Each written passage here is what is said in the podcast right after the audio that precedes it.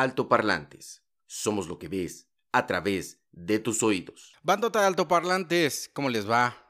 Llegó el episodio número número 4 de este volumen número 2 de Altoparlantes, esta revista eh, sonora en donde pues estamos presentando, ya saben, historias eh, de personajes bien interesantes. Y hoy, pues bueno, tenemos a una periodista, a una, a una chica demasiado buena onda, que además pues es mi amiga, Angélica Cruz Aguilar.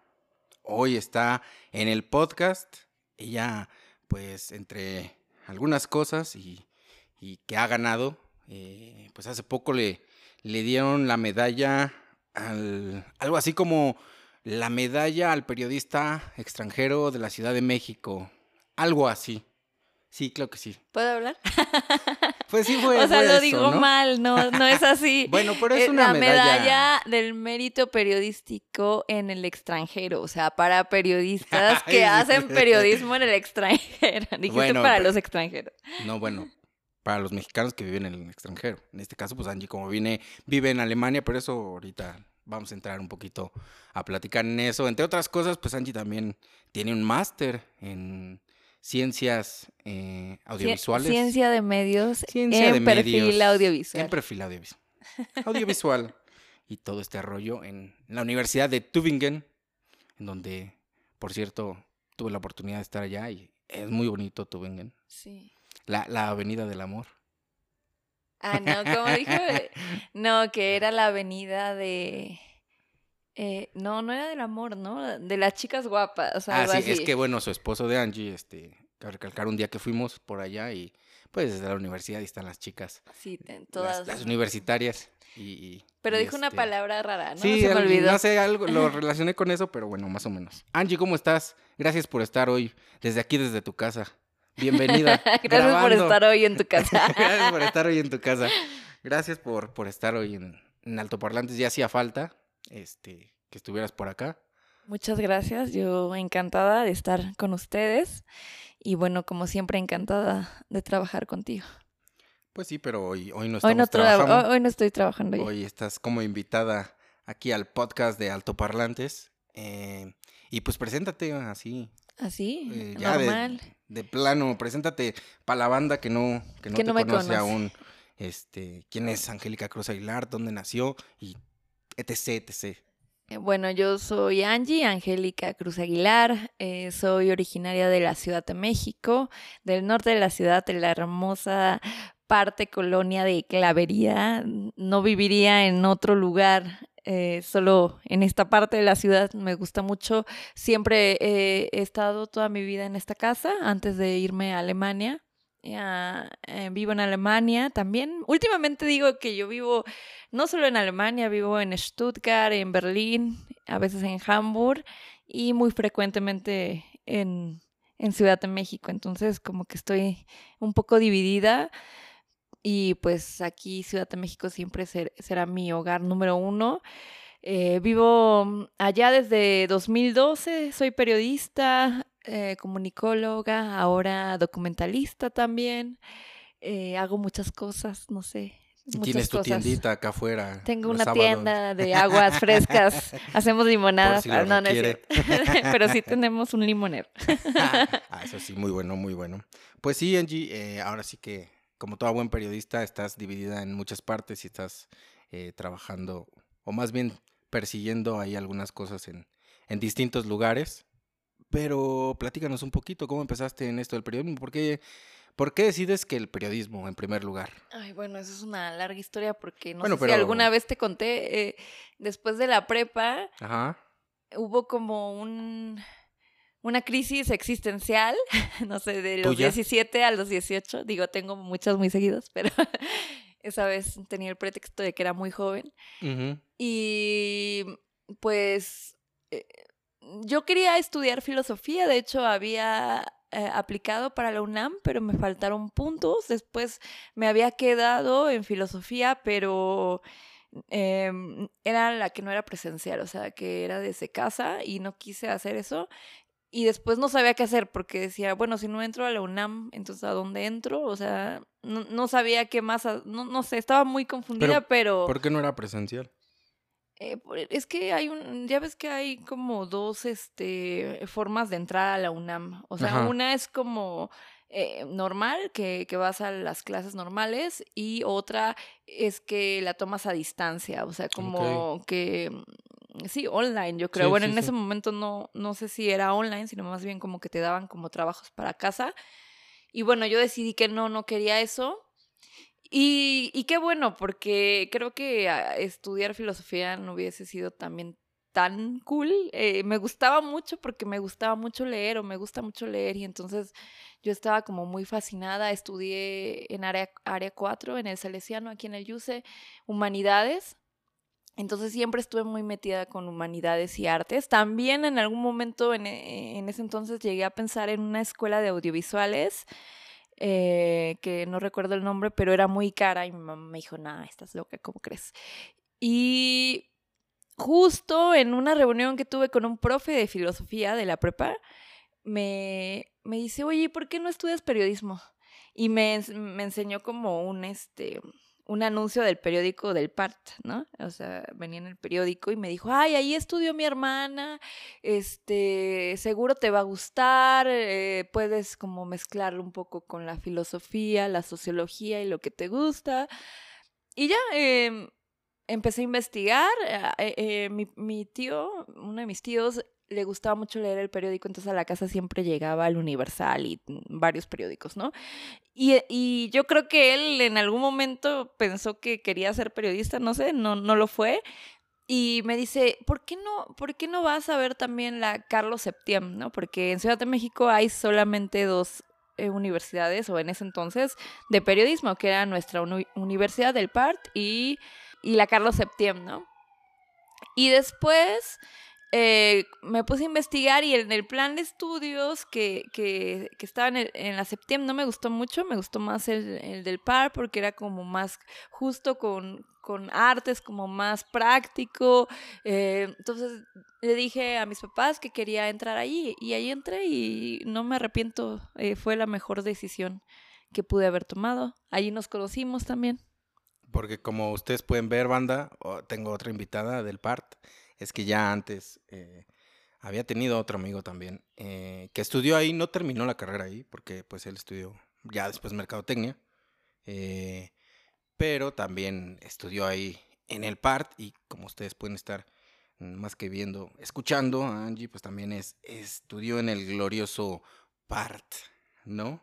Y pues esta buena onda que, que tienes con, con este, digamos que este fue tu acercamiento al periodismo, digamos que alguien te, en este caso tu tío te dijo, no tenías otra, digamos como otra fuente, así alguien que, que estuviera más llegado o que estuviera trabajando en medios. No, o- nadie, nadie. O sea, eh, primero fue mi profe de filosofía y luego fue mi tío y luego fue como la convicción, no sé, no, sí. Nunca, nunca había pensado en comunicación, eh, aunque en, no sé, en, tú estabas en el Barrientos, ¿no? En, En el Salesiano, ah, sí, es Ajá, cierto, sí, y, sí, sí. y, eh, no sé si allí en la prepa, pero acá en el YUCE había talleres de distintas eh, cosas, ¿no? Y uno de los talleres era el de medios de comunicación. Y yo estuve en ese taller, eh, creo que eran, sí, los tres años que, que tú cursabas la prepa, eh, tenías que ir a un taller extra. Y yo siempre estuve allí y también tuve ese acercamiento, tal vez indirectamente también con la comunicación. eh, y me gustaba mucho, pero en ese momento al terminar no, no lo había pensado así como, ah, quiero estudiar periodismo, ¿no? Más bien eran como con las eh, artes, ¿no? Como con este, como sí, con el rollo más artístico, digamos, ¿no? Sí, con algo que tuviera que ver, no sé, pues con las hum- humanidades, ¿no? Eh, digo, después lo pensé como con la onda audiovisual. ¿Quién iba a decir que años después también el máster fuese en, e- en esa dirección, plus eh, que fuera a hacer un documental? Entonces, al final creo que todo se armó y se cumplió pues lo que quería yo hacer. Llegaste a trabajar acá en México en medios este, Escritos, sí. escritos. Sí, de hecho yo siempre, yo quería ser periodista preciso por eso, porque yo quería escribir. Ajá. Eh, he de, he de decir que he notado que mi forma de escribir con los años ha cambiado mucho también porque traigo una mezcla de idiomas allí, plus creo que la escritura es un ejercicio que tienes que estar constantemente también practicando, leyendo, no sé.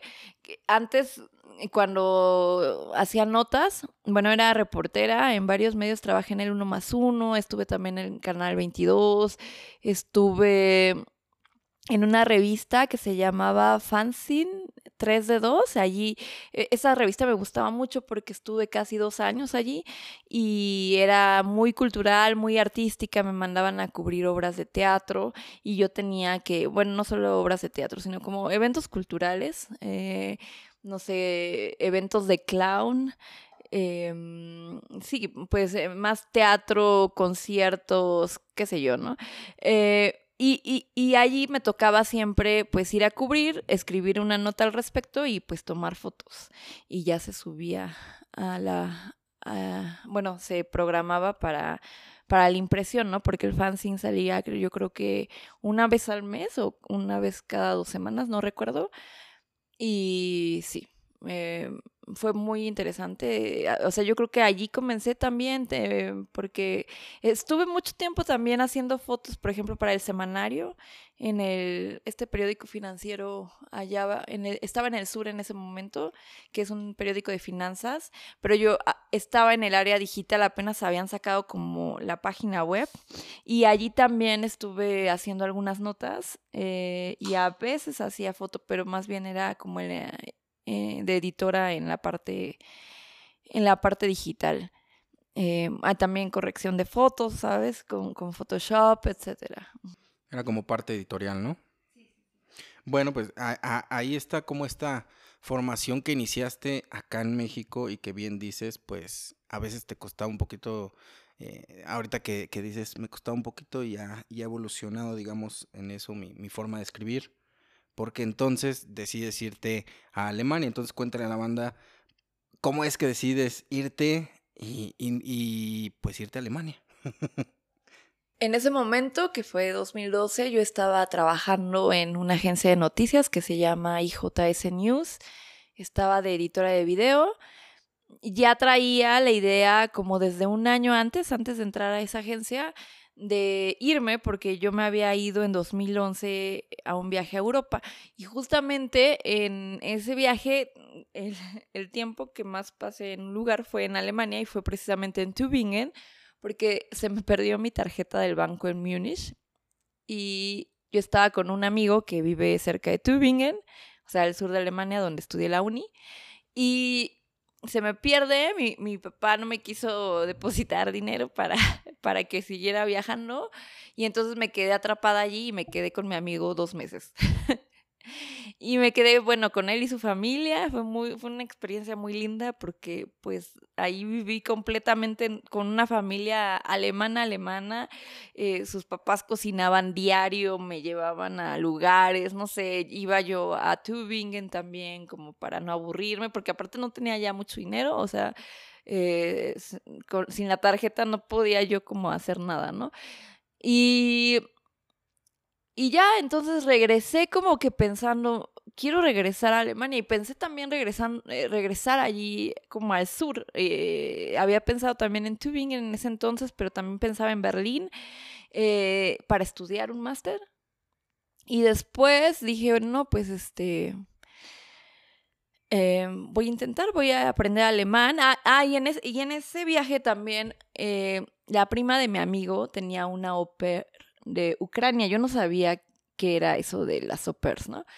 Y, y bueno, ella me contó, no, pues es que si quieres venir más tiempo y luego quieres estudiar o quieres aprender alemán, pues sí te conviene como venir como pair. Este, entonces yo me quedé como con esa idea de ella, ¿no? O sea, de lo que me contó. Y, y empecé a, a buscar opciones y dije, bueno, igual después de este trabajo puedo intentar irme a mí me llamaba mucho Alemania porque mi mamá tenía muchos libros aquí en mi casa y muchos autores eran alemanes. Eh, Germán Hesse, Günter Grass, Thomas Mann, no sé, mm, autores, ¿no? Nietzsche, que bueno, él no es alemán, pero de lengua alemana. y, y no sé, me llamaba mucho la atención que- cómo pensaba, cómo era el pensamiento alemán, cómo era la literatura, cómo era su idioma, cómo era su cultura, eh, también temas de guerra, posguerra, no sé, siempre me llamó ese país mucho y dije, bueno, ¿por qué no Alemania? ¿Por qué no aprender alemán?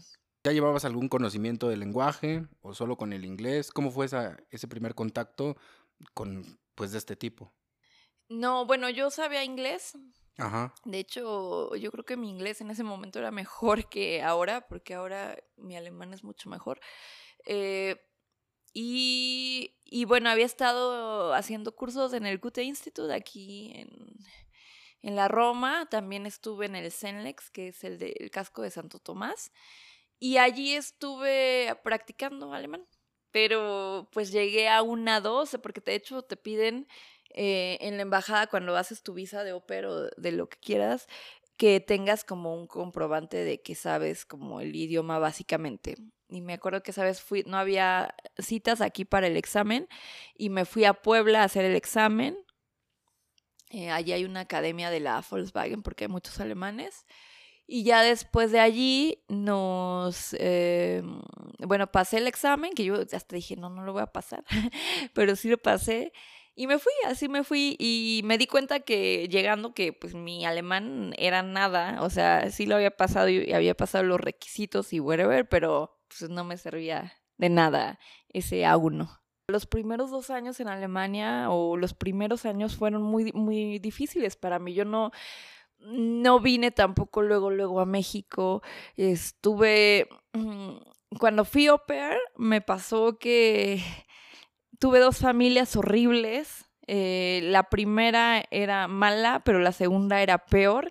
Ya- y la tercera fue la, la que fue buena. En ese Opera, explícale a la gente qué es lo que Ah, hacías. Cuando eres pair es como que te vas de niñera, pero es un término como acá francés, como elite para definir que eres niñera, pero al final eres niñera, ¿no? Este, y se supone que tienes que cuidar ciertas horas a los niños y después de eso, pues, em, tienes tiempo libre y se supone que te pagan cursos de alemán, em, etcétera, ¿no? Entonces, así como lo ves, lo oyes, lo, lo, lo ves en la página web, dices, ah, pues sí, rifa, ¿no? Pero la realidad es muy, muy distinta, ¿no? O sea, yo conocí también en el camino o he conocido todavía muchas au pairs que, que han abusado totalmente de ellas, este, de, de diferentes formas.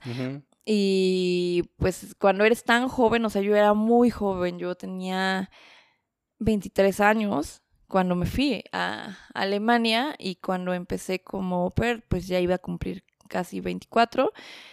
Y, digo, aún así eres muy joven, ¿no? O sea, tienes, bueno, no sé, yo soy, me encanta la fiesta, me encanta salir y, mm, también ahí hubo un choque multicultural porque los alemanes no son así, también las expectativas de las familias son distintas y, bueno, ahí se va haciendo como una masa de muchas cosas, ¿no? Pero eh, pues sí, o sea, yo, yo cuando noté que mi idioma no era suficiente fue, fue cua- cuando el niño me decía cosas y yo neta no le entendía, ¿no? Él, él tenía, creo que nueve años, algo así, y, y entonces eh, también él se desesperaba mucho conmigo, pero el niño también era como un poco conflictivo, ¿no? Porque venía, eh, tenía él ascendencia asiática, eh, pero sus papás eran aleman- alemanes y él era adoptado. Y yo creo que ahí hubo como varias cosas que influyeron también en esa relación, ¿no? Porque no era una familia muy fácil de llevar, también tenían como pues sus problemas y todo, como todos, pero yo creo que yo llegué en un momento de conflicto que también hizo que mi estancia allí pues no fuera buena. Me acuerdo que, que ahorita me acordé de... El señor era muy raro, el señor era como muy especial también, o sea, yo me llevaba mejor con la mamá porque ella era periodista también, entonces yo también por eso elegí esa familia, porque decía, ay, si ella es periodista, pues ahí está el clic, ¿no? Y, y yo creo que sin, sin el hijo y sin el papá, ella y yo nos hubiésemos podido llevar muy bien, pero bueno, este... El papá era alcohólico y hacía cosas raras en la casa. Y además, no sé, era como muy intolerante. Eh, me acuerdo que, digo, yo soy muy sensible, pero mm, hablando específicamente del idioma, un día me dijo, ay, este, ¿cómo se dice botón en, en inglés? Y le dije, no, no, no sé, pero sé cómo se dice en español. Y me dijo, ¿a quién chingados le interesa cómo se dice en español, no? Sí. Así me dijo. Y no sé, eso como que de ahí también empezar, empecé yo a sentirme como un poco atacada, ¿sabes? No sé, digo, eso fue un ejemplo de, de otras cosas, ¿no?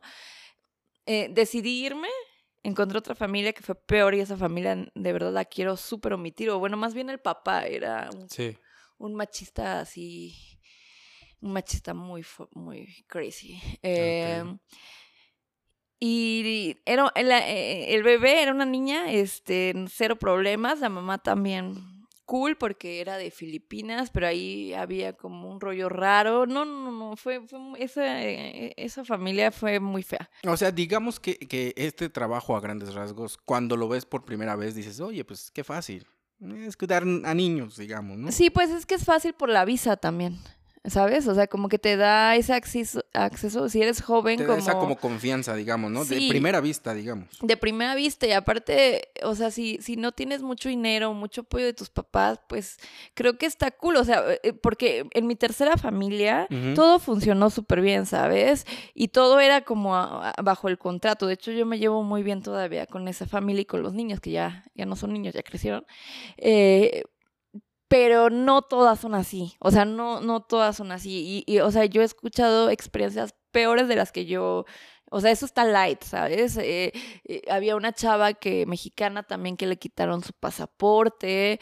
Este, luego hablemos de cosas más fuertes. En ocasiones ha habido también trata de, de personas. O sea, no, no, no, no es como muy zona. el tema de Oper también es muy interesante para hacer investigaciones, yo creo, porque, porque es un gancho muy fácil para gente joven que pues que quiere ir al extranjero y en algún momento pues queda como muy vulnerable si no tiene como el apoyo suficiente o la información suficiente. Que, además, pues, eh, es como esto que te digo, ¿no? O sea, alguien que, que quizá tenga ya también por ahí un cierto nivel de alemán que diga, oye, pues es ir a cuidar solamente niños. Sí, claro. Y que no tiene esta experiencia como la que como la que tú tuviste y que todo lo que te tienes que enfrentar, que no es nada más cuidar niños, ¿no? Que ya, ya, ya conlleva un, un trabajo fuerte eso también. Sí, es que yo creo que también en algunos casos hay como un abuso. O sea, yo lo cuento de este lado, pero también he escuchado por parte de amigas ahora que, que luego quieren no pers, que luego también es complicado estar del otro lado, ¿no? Porque al fin de cuentas, esa chica o ese chico son responsabilidad tuyas y si algo les pasa, pues los que tienen que pagar son son las familias, ¿sabes? O sea, como hablando de burocráticamente o con las embajadas, ¿no? Y ahí también pues te pones a pensar el otro lado, ¿no? O sea, eh, yo no lo pensaba en ese momento, pero eh, pues no sé, o sea, creo que hay también gente que, que puede abusar de la situación, o sea, porque mm, yo escuchaba luego tengo una amiga que hace poco le pasó, este, hace como dos años, que yo la rescaté de, su familia, era súper abusiva, era una chica muy joven también, tenía en ese momento creo que 21 años, de Tampico, y la familia la explotaba, Rupert, la explotaba así de... Y esto, que quede claro que esto no solo pasa en Alemania, o sea, pasa en muchos lugares del mundo, porque como Oper puedes ir a muchos lados, o sea, también he escuchado experiencias en Estados Unidos o en Australia o qué sé yo, o sea, puede llegar a pasar en cualquier lado. Eh, pero en este caso fue también allí en Alemania, en Esslingen, y a la chica le o sea, la ponían a trabajar de día hasta en la tarde. Eh, aparte tenía que, o sea, no solo a cuidar a los niños, sino a... a sí, hacer labores domésticas hacer también. hacer, ¿sabes? Así como... Eh, y eso no se lo pagaban. No, o sea, porque aparte te pagan como, pues qué sé yo, en ese momento, o sea, cuando yo lo hice hace 10 años, fue como, creo que 350. En la última familia sí me pagaban más, pero bueno, te dan departamento, bueno, y luego también no siempre. En la última familia sí estaba cool porque yo tenía departamento, tenía bici, si, que- si tenía mi licencia podía manejar, ¿sabes? O sea, como que había muchas cosas, pero no siempre pasa. Era como una forma de, pues sí, de explotación, de quererse pasar de lanza de, pues de esta, de esta familia con, con esta chica, ¿no? Y que eso también se debe, yo creo que, que, pues como a este desconocimiento de las personas, ¿no? Por a veces, por no, no tener tanta información acerca, pues de este, de este trabajo, ¿no? Pero yo creo que hoy en día ya uno sabe más, ya hay más redes, redes de apoyo, ya hay, o sea, yo cuando fui pues apenas estaba solo el Facebook, ¿sabes? O sea, como que no había, ahora encuentras toda esa información en, eh, en no sé, hay chicas que, que hacen también su año de oper, que son, que también influencers en TikTok, qué sé yo, ¿sabes? Como que la información ya está Ha Más cambiado allí, también, ¿no? sí, yo- yo creo. Como tú llegaste a ahora ha cambiado. Sí, yo, yo creo, ¿no? O sea, seguro siempre pueden pasar como ciertas situaciones, pero sí lo veo como de que en ese momento, pues, ¿a quién acudías, no? O sea, había algunos grupos de, de, de re- en redes, en Facebook, pero no eran tan dinámicos como hoy en día, sí. ¿Y cuánto tiempo duraste en esto Ah, haciendo? solo fue un año. Yo creo que esa etapa sí fue dura como por eso, pero fue también muy interesante porque muchos de los amigos que tengo ahora los conocí en ese momento y salíamos mucho, ¿sabes? Éramos muy jóvenes, o sea, yo tenía 23, 24, ¿sabes? De plena etapa de fiesta. Uh. Cállate, güey. Hace como 20 años, ¿no? No. Y sí, pero pues mm, uno va aprendiendo de ciertas experiencias. Bueno, pero Digo, aparte ahorita me acuerdo. este... Yo creo que eso, todo eso lo puede cuando llegas con esa convicción de, como tú que ibas a, a quedarte y decir, Es que yo quería "Yo me quedarme quedar y en no me Alemania. importa si, este, si la paso un ratito mal. Porque entonces, pues bueno, ya pasó eso. Y entonces, pues la señorita Angélica, hoy ya más de 10 años, más de 10 años ya tienes allá, Este Angélica. cumplo 11 en Hijo de su, octubre. hijo de su, imagínese usted, más 10 años en Alemania y eso que, que la trataron así al llegar. Es que Ay, te no me estaban- trataron te tan estaban mal, probando, solo te estaban probando, te estaban no dando me un prueben, cáliz. yo soy muy, muy resistente. A ver, a ver para cuánto aguantaba, a ver si se regresaba. Pero no te regresaste y entonces, pues este, tú eres parte de un matrimonio bicultural, pero ahorita más, más al ratito ¿Es vamos a hablar. importante hablar de Sí, eso? claro, Ah. claro, que lo conozca la banda.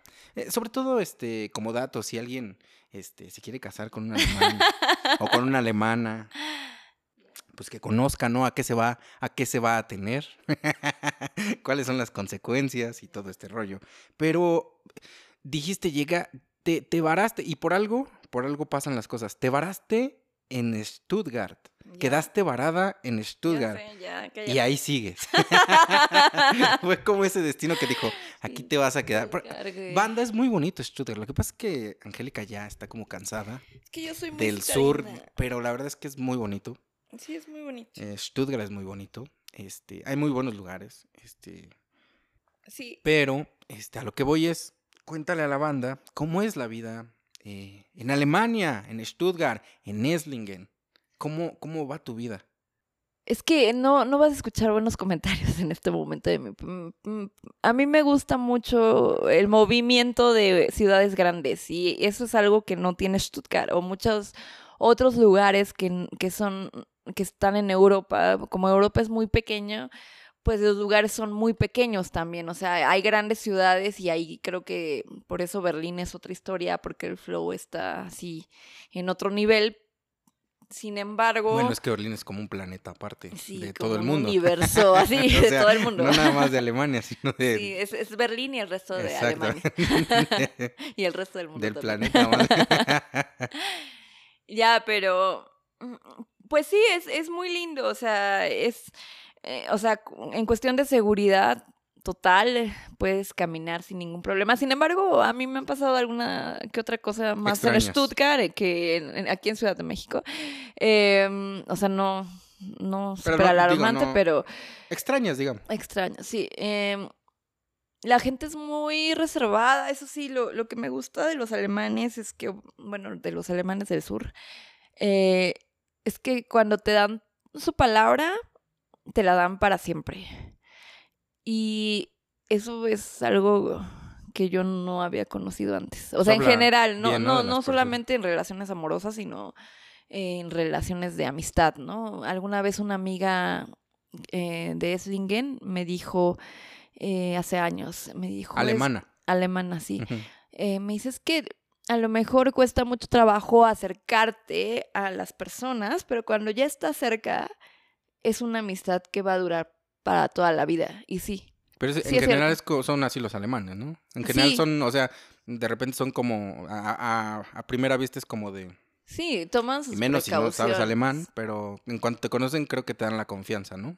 Sí, sí, o sea, son muy amables, pero me refiero así como de establecer como lazos más profundos, ¿sabes? O como eh, relaciones más, más mm, sólidas. Eh, es como, no es tan fácil tener ese acceso a ellos. No sé, yo por ejemplo soy todo lo contrario, ¿no? O sea, si alguien se gana mi confianza, suelo otorgarla muy fácilmente eh, y como que, no sé, como que hago clic con la gente. Y ya después si veo que ese clic no funcionó, ya es distinto, pero como que no soy así de, ¿sabes? Como tan precavida, como que soy muy abierta. Y ellos no, creo que ellos funcionan totalmente del, del otro lado, ¿no? Y pasa Hasta- porque es tiene que pasar. Distinta cultura. Sí, claro. distintos, no, igual también son personalidades distintas, pero Claro. Pero e- es muy bonito estar allí, es muy lo que me gusta del sur también los bosques, las Sí. caminatas, no sé, como que estás como más más en contacto con la naturaleza. Con la eh, tranquilidad, ¿no? También. Sí, sí. Y bueno, hay varias cosas, ¿no? Pero creo que me gusta más Berlín, Hamburg también me gusta mucho. Eh, son ciudades más grandes, ciudades también con más, más cultura, Más más, movimiento. movimiento. artístico. Sí, más como mi onda, ¿sabes? Cosas para, para hacer. Sí.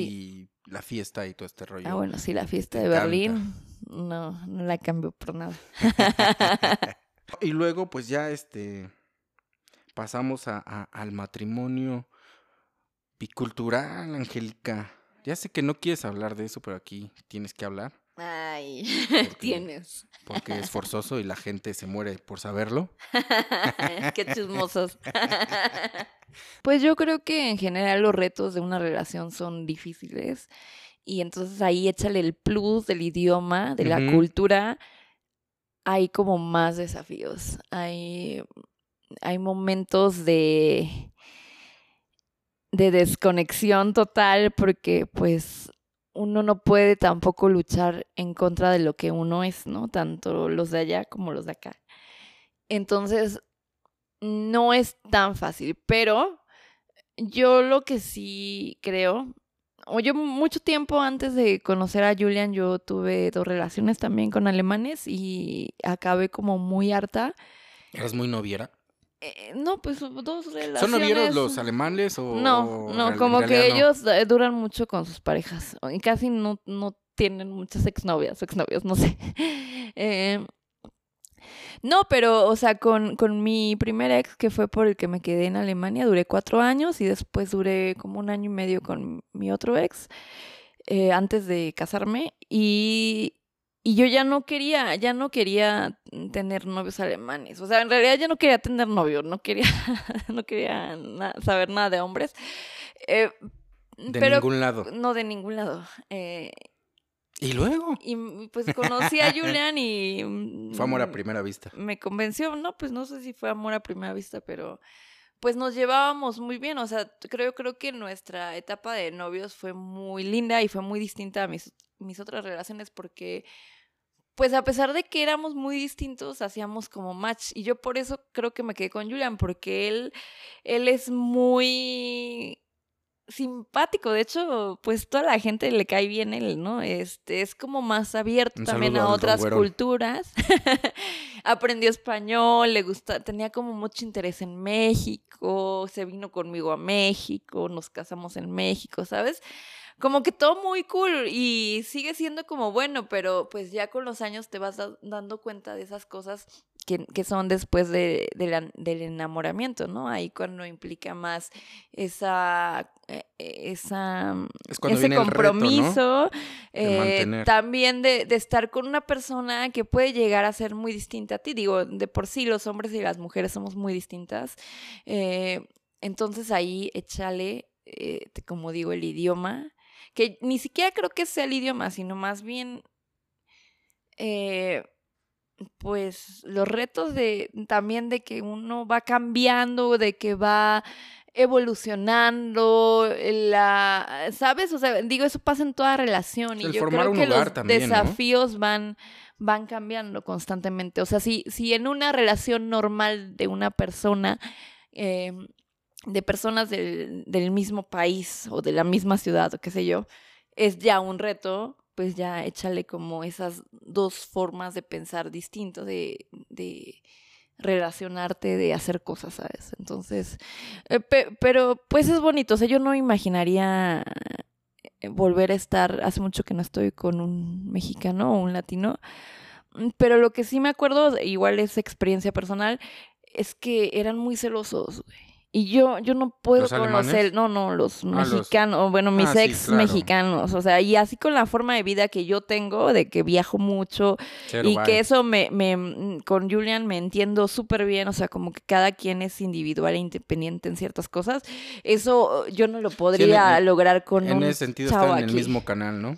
Sí, O sea, hay una un respeto también de que cada, cada quien tiene pues su espacio, ¿no?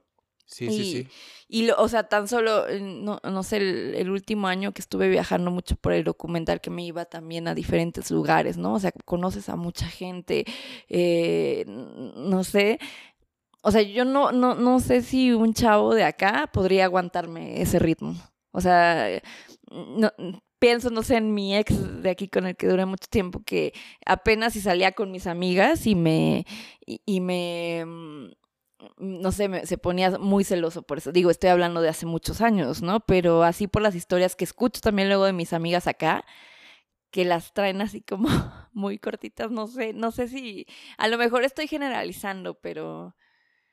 mm, no Quizá lo puede sé. ser, puede ser, ¿no? Eh, digo, hay de, hay de todo, no, no, este, no, no se puede como que decir, ay, todos son así, pero pues puede ser, ¿no? Eso sí, creo que eh, sí es más como eh, de latino el ser como más aprensivo, ¿no? Como el decir, este, no, pues Esto me eres, eres mi pertenece. no, ajá, exacto, ese sentido de Sí, pertenencia que, eso que está mal, o sea, o sea, para empezar está mal, pero bueno. No, pero te decía, este, yo cuando estuve eh, con ustedes ahí, este, viviendo un ratito, eh, pues fue divertido. Pero cuéntales, Era- ¿por qué, era- por qué era- viviste con nosotros? era bueno, eso ahorita más adelante. Eso, eso es parte de la plática también. Pero fue, fue divertido, me trataron muy bien, a excepción de tu casero. Bueno, ese no trata bien a nadie. pero, pero esto era, era tranquilo. Creo que la convivencia era, era sana. Este, uno que otro plato roto. no es cierto. ¿Cuál plato roto? Imagínese usted. ese día, ese día no. no, no es cierto, la verdad es que todo, todo tranquilo y, y, pues ahí te das cuenta, ¿no? Que quizá somos culturas un tanto cuanto distintas. Cuéntale pero- lo de la cebolla. Ah, es que eso de la cebolla es, es parte como, este, no sé si sean así todos, yo creo que sí, pero bueno, solo tengo la experiencia con el buen Julián, que un día estábamos cocinando, no sé, no, no creo que estábamos haciendo Boloñesa. boloñesa y acá Angie me dice, este, oye, pues, este, ayúdanos y yo, bueno, está bien. Aparte no Este, estábamos cocinando, o sea, yo estaba cocinando y tú eras mi pinche. Ajá, sí, sí se Pero Julian llegó de metiche. Pues es que este, el joven Julián yo creo que ya tenía mucha hambre. y, y me acuerdo que Angie me dijo, este, ¿puedes partir las cebollas, por favor? Porque me encanta. ¿Cuál? Y ya dije, ah, está bien. Entonces me la puse a partir así como de, ya sabe usted, de taquero, de esas que este, tiene la cebolla y pues la, la- la repica así como para hacer como varias incisiones, ¿no? Así como de ataquero, de ataquero, así. Y entonces, imagínese usted, yo tenía a, a- a don Güerón, a- al buen Julian, así al lado, pero analizándome con una delicadeza así de, ¿Por qué está cortando ¿por qué la lo cebolla corta así así? este pendejo? ¿No? Su mirada así de, pero, pero aparte era una mirada así de, ¿en serio cortas así? y yo no decía nada, ¿no? Yo nomás así de, ah, chinga. ahorita comemos. y ya, este, pues empezó yo así, de, oye, oye, Rupert, eh, eh, Te voy a decir algo. te voy a decir algo. Así, de- de- yo dije, chingues, en la madre, la Gestapo. Pero no, me dice, mira, la cebolla se corta así. Y tal cual yo dije, ahorita va a sacar un manual de cómo cortar cebolla. Y ya se pone acá en la tablita, hasta tiene su tablita, porque ese, ese Julian lo, que- lo que, sí tiene es que cocina muy bien. Entonces dije, ah, yo respeto al que cocina chido, sabe, ¿no? Eso de la, cortar la cebolla, pues, este, pues así es, ¿no? Pero ya sacó acá su tablita y todo el rollo, su cuchillo especial y todo. No, ya así de, no, es que se corta así como en julianas, ¿no? Así de, se corta en julianas y, y, y para más rápido, dándome la explicación. La es que a mí me dio, me dio mucha risa, pero este, pues ahí te das cuenta también de, de, de esas pequeñas como cosas que son como perfeccionistas, quiero decir. Y no solo esa, porque también me recuerdo cuando fuimos a- en, en Berlín, que fuimos a ver a, a, a, a tu cuate de Dos Belé. Ah, sí, a Fer. No, Ajá. no, pero Fer es de DPA. Bueno, Ajá. este, que fuimos al restaurante italiano.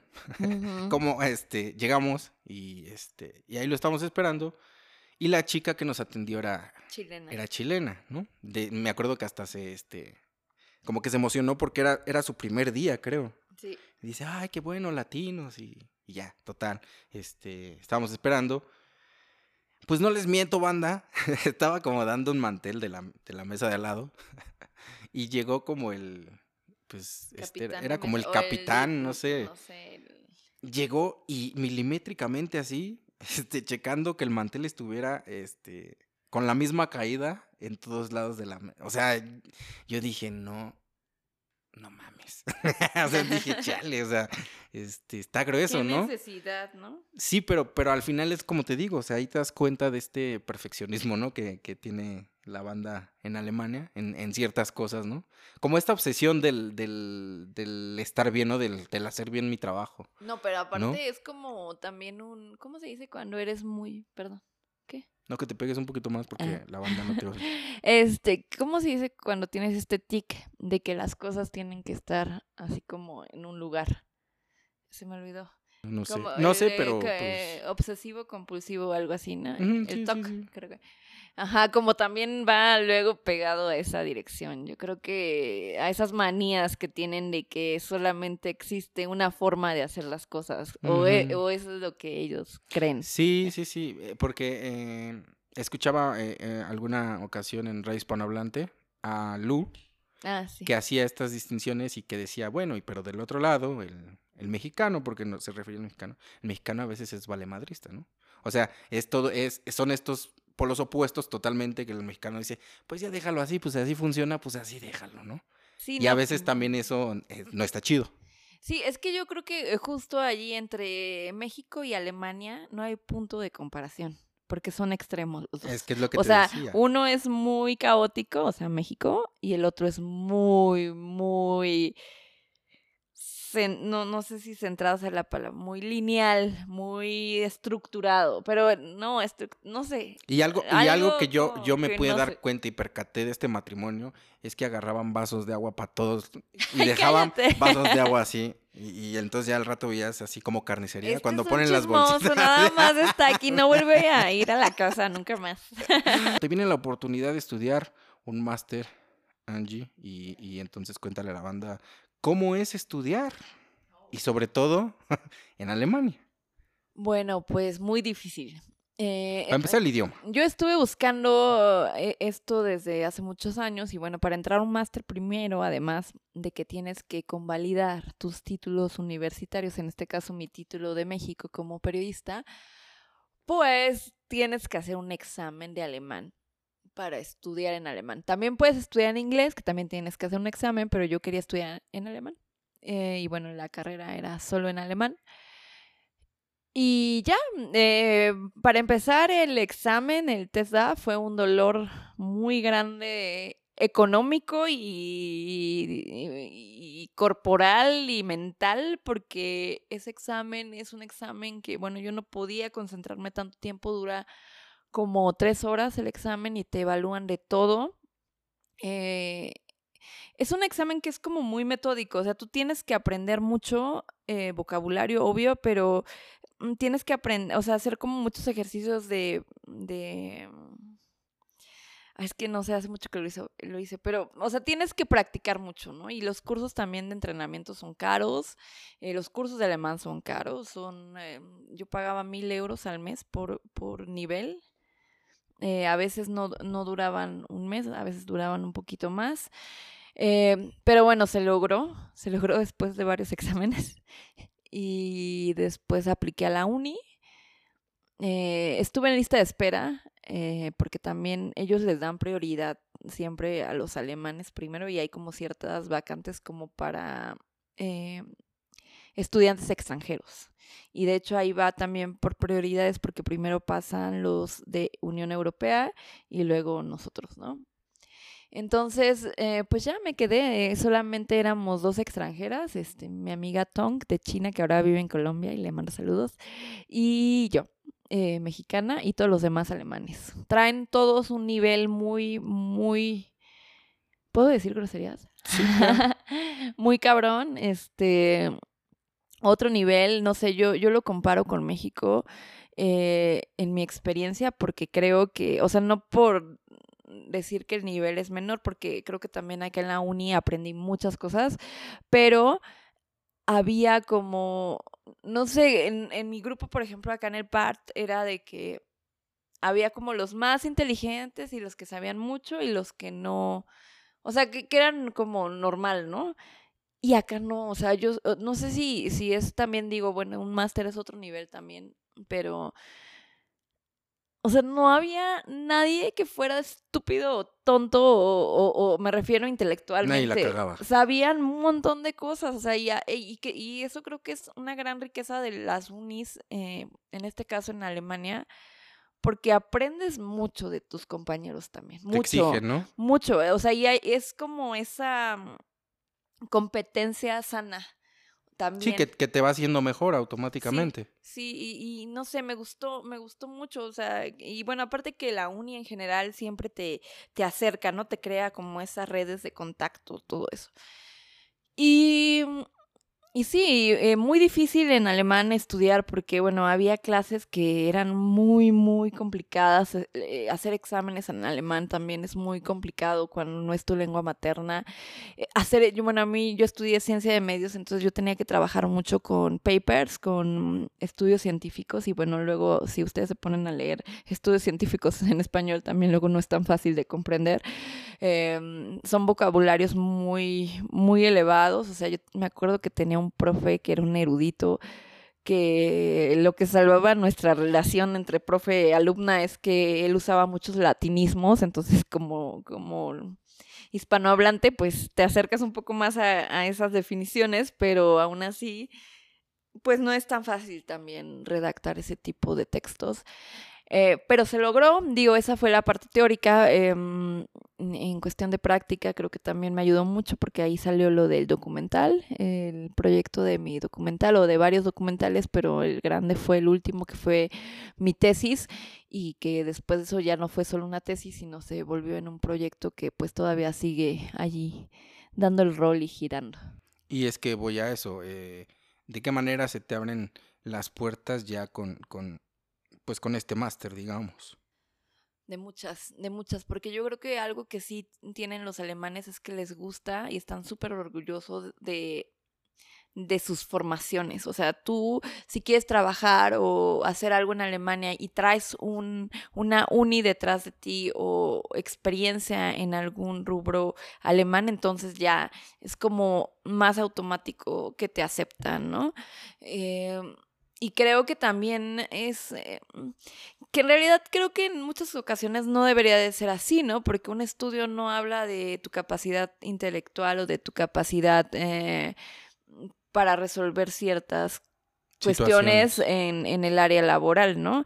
Eh, pero bueno, o sea, obvio, pues pues te ayuda, te, te, te, da el plus y saber que, o sea, yo estoy orgullosísima de saber que estudié en Tübingen, porque Tübingen significa muchas cosas para mí.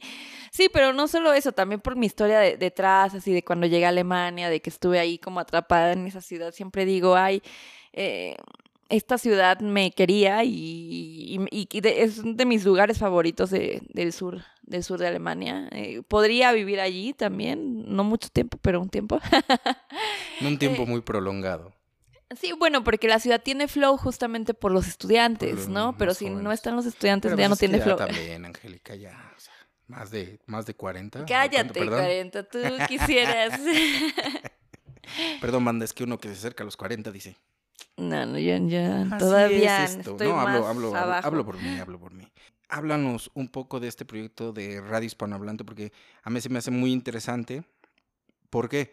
Por esto que hablábamos hace rato, cuando llegaste, que, que quizá no encontrabas una, una red de apoyo para, para, contar estos problemas y que hoy, eh, pues tú eres eh, una impulsora de esto en donde gente como tú se puede acercar a ti, un latino, una latina se puede acercar a ti y pedirte un consejo y, que le puedas ayudar y que mejor a través de, de, algo tan bondadoso y tan chido como la radio. Háblanos un poquito de Radio Hispanohablante. Radio Hispanohablante surge en 2000, 20, agosto 2020. Ya vamos a cumplir este año tres años. Eh, fue un proyecto que inicié con otras chicas latinas, eh, pero siempre fue mi idea porque yo quería justamente crear esta red de apoyo, crear, eh, hablar de estos temas, exponer estas historias para que la gente se informara y fuéramos como los puentes de entre, no solamente de la gente que ya estaba allá, sino también entre Latinoamérica o Iberoamérica y, Europa o, Alemania en este caso, para que vieran, o sea, para que tuvieran más información antes de, decidir algo, porque yo creo que en mi caso tomar la decisión de, irme a Alemania fue una decisión creo que muy impulsiva, eh, que no me arrepiento para nada, ¿no? Pero hay gente que lo va planeando, ¿no? O sea, y creo que planearlo también ayuda mucho porque así puedes saber a dónde caes y aún así planeándolo no caes en blandito, ¿sabes? Porque es otra cultura, por lo que quieras. Y Radio Hispanohablante pues se ha encargado de eso, ¿no? De, de, de dar espacio a estas personas que quieran eh, decir algo, contar algo, contar sus experiencias como emprendedores, como artistas, como lo que quieran y pues que están allí, ¿no? Y que están batallando o no batallando, este, que están aprendiendo un nuevo idioma, que están adaptándose, que están integrándose. Nuestros temas principales son migración, integración, derechos humanos, feminismo. Em, sí, en general todo eso que, que habla también de la equidad y, y de la justicia social eh, pero pues es un programa también muy, muy de medios, muy periodístico, donde tratamos de, de darle información con, con calidad y con, con, un buen background. Eso está, eso está bueno y, me consta porque eh, pues ahí he tenido la oportunidad de, de compartirte trabajo que, que, se hace desde acá, desde México, notas tanto de música, de deportes y, y de cualquier cosa, incluso el mismo podcast, ¿no? También este, hemos participado ahí con altoparlantes. Y, y te decía, pues es bien, bien importante porque creo que también para el, para el latino o el, o el hispanohablante es una forma de, pues de, de no olvidar cuál es su, su, raíz, este, hablando en el lenguaje, ¿no? El, el español, el, el, el, sentirse esa pequeña cosquillita estando tan lejos, pues, pues ahí. Y eso es lo que creo que, que les das, ¿no? A, toda esta banda, que, que, no solamente es en, en Alemania, sino en, el resto de, Europa. Sí, eh, alguna vez yo estuve tratando muchos años de hacer todo en alemán, eh, como que transformarme y cambiar mi chip al alemán, pero eh, en algún momento en Berlín, una yo tuve un guion, eh, un guion, un curso de guion cinematográfico con una gran guionista que ha ganado premios en San Sebastián y en grandes festivales, este, trae, trae proyectos en Netflix, etcétera, etcétera. Eh, pues ella me dijo, es argentina, María Meira, me dijo, Angie, no, no puedes estar luchando todo el tiempo en trabajar y hacer en alemán, porque el, alemán es tu segunda lengua, en, o sea, tu lengua extranjera. Pero tú puedes hacer muchas cosas muy excelentes en tu propio idioma y en un país donde también hay muchos hispanohablantes, ¿no? y eso se me quedó muy grabado, ¿no? O sea, yo eso yo creo que debe haber sido 2018, 2019. Y, y dije, sí, o sea, sí es cierto, ¿no? O sea, aquí también hay gente que habla español, o sea, estamos en un mundo globalizado. Yo soy de México, yo tengo conexión con México, yo, yo, yo tengo conexión con Alemania, yo sé hablar español, alemán, inglés, o sea, ¿por qué no? O sea, ¿por qué no explotar lo que tú traes. Y creo que ese es un consejo muy importante porque luego como, como migrantes o como expats, como quieran decirle, o como extranjeros, pues es como muy, o sea, tienes esa, esas crisis, ¿no? De decir, no estoy aquí, no estoy allá, tengo que, que, hacer esto y te, te, te saboteas y te autoexiges cosas que tal vez no es que no, no sean como buenas, ¿no? Pero eh, o sea, ni buenas ni malas, pero hay cosas que luego uno tiene que cambiar la perspectiva y saber qué es lo que trae y también hacerlo, ¿no? En este caso, pues eh, el español es la segunda lengua más hablada en todo el mundo, entonces podemos trabajar desde cualquier lugar con el español y pues ha servido mucho, o sea, yo creo que me encanta, por eso últimamente mi trabajo, tanto en la radio como con otros proyectos, porque, o sea, mi tirada es el mundo hispanohablante justamente eh, en Europa, eh, específicamente pues más en Alemania, pero pues donde se necesita también hacer estas conexiones. Y que sobre todo, eh, creo que una parte también importante es como esta apertura que tiene Alemania y como esos nichos que puedes encontrar, ¿no? Como te dijo tu amiga, o sea, puedes, puedes realizar un trabajo totalmente en español y la gente lo va a aceptar. Que eso muchas veces a lo mejor no se puede en, ciertos lugares, pero a mí me parece que en Alemania se, puede lograr. Que tampoco es tan fácil, o sea, no quiero que uno idealice todo esto, pero, em, o sea, yo creo que que si uno hace las cosas con dedicación, en algún momento llega, llega ese... Y la preparación. Eh, obvio, dedicación, preparación. Digo, no hay que romantizar nada, ¿no? Claro. Y no, y no digo que también es súper fácil, ay, si todo el mundo puede trabajar en español. No, porque no lo es. O sea, tienes que estar picando piedra, tienes que, que hacer muchas cosas. O sea, pero yo creo que es muy importante que uno sepa el idioma de donde está viviendo. ¿Has encontrado ese, ese espacio? Y ha ido creciendo.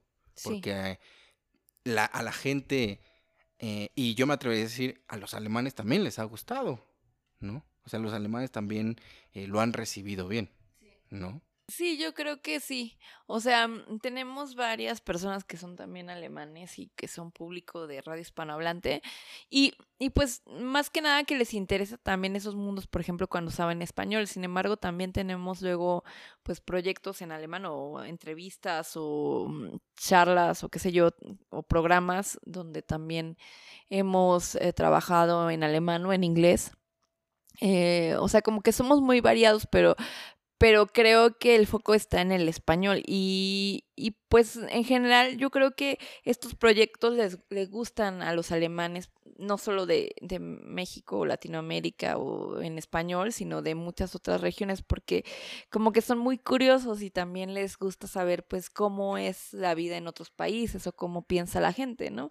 Exacto. Es como, es como un buen, un buen este argumento para, para sacar tu español y no y no olvidarlo. Sí, y aparte que esta radio es muy, muy noble porque tiene redacciones de muchos lugares, ¿no? O sea, las, la mayoría son alemanas, pero pues hay también muchas redacciones internacionales. Y distinto español también.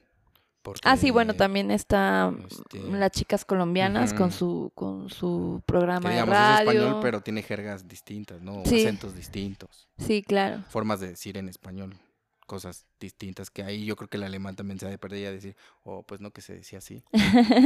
Pero así nos pasa a todos los que queremos aprender otro idioma que, de pronto, este, pues así pasa cuando sucede. Así pasa cuando sucede. y entonces, pues bueno, como ya Angélica lo ha estado, dice y dice, es que yo hice un documental y yo, a fuerza quiere hablar de su documental. Y bueno, está bien, se ha, se ha, presentado la oportunidad. No, la verdad es que, este, pues ahora sí que es tu... Eh, obra maestra prima este, de tu carrera. Ópera prima.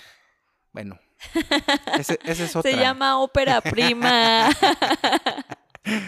No, pero a, a lo que voy, eh, pues vivas eh, y tú estás como muy conectada con, con estos temas. sí. eh, pues háblanos un poco de, de vivas, cómo, cómo surge.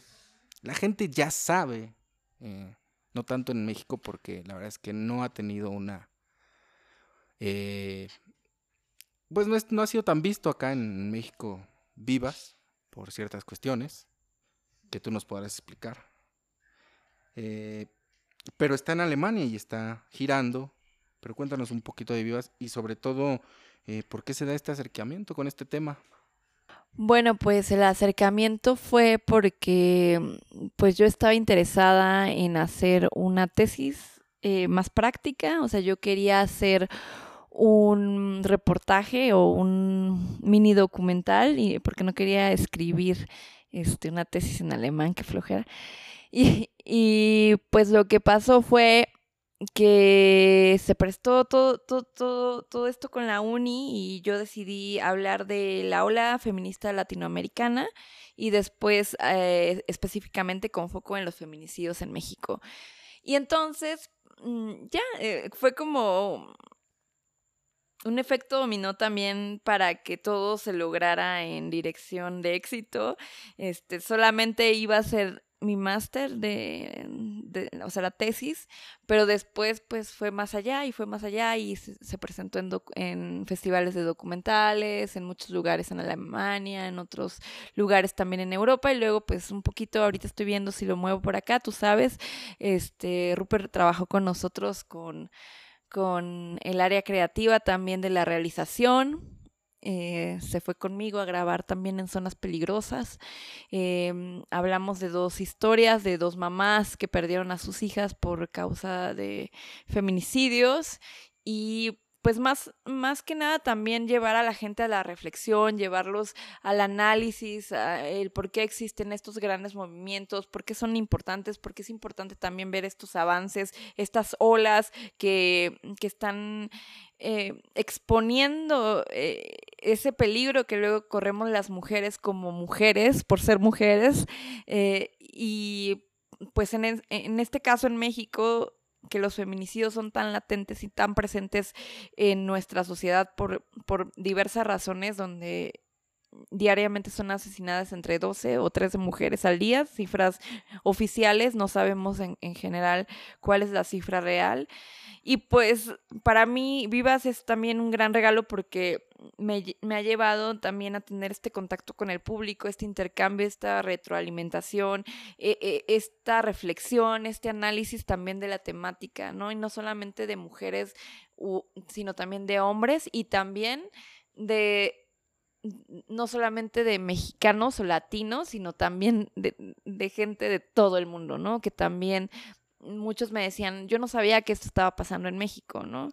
Para mí eso es un gran regalo, que, que, que se puedan enterar a través de, de este documental o de estas creaciones, ¿no? Pues eso está, está bien cool. Ah, ¿por dónde anda girando vivas allá en Alemania?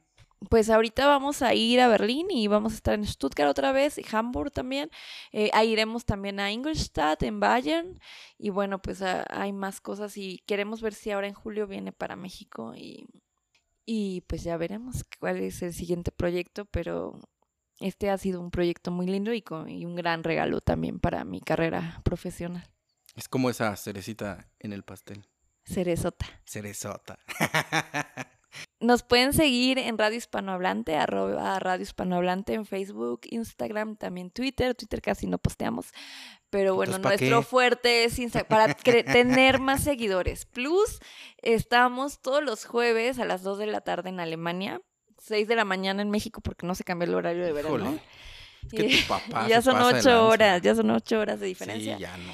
Eh, pero si no nos pueden escuchar por live stream, entonces pues nos pueden escuchar por eh, vía podcast. Y ahí andamos y contentos, contentas. Y ojalá que pronto podamos anunciar que Vivas está también de este, de este lado. Sí, también ojalá podemos este, anunciar que estos temas ya, ya no son tan recurrentes. Que eso sería mejor. ¿No? Porque eso quiere decir que ya no, ya no están pasando. Bueno, pero para que eso y que está pase funcionando. falta mucho tiempo. Sí, desafortunadamente. Pero bueno, banda, ahí estuvo el episodio número 4. Hoy con la señorita periodista Angélica Cruz Aguilar, desde la calurosa Ciudad de México. Banda, nos vamos. Eh, síganos así por, por Instagram. Recuerde que somos lo que ve a través de sus oídos. Nos encontramos en el episodio número 5, que la verdad es que no sé cuándo sea, pero cuando sea, usted lo va a encontrar. Así que, adiós. Adiós. Somos altoparlantes. Lo que ves a través de tus oídos.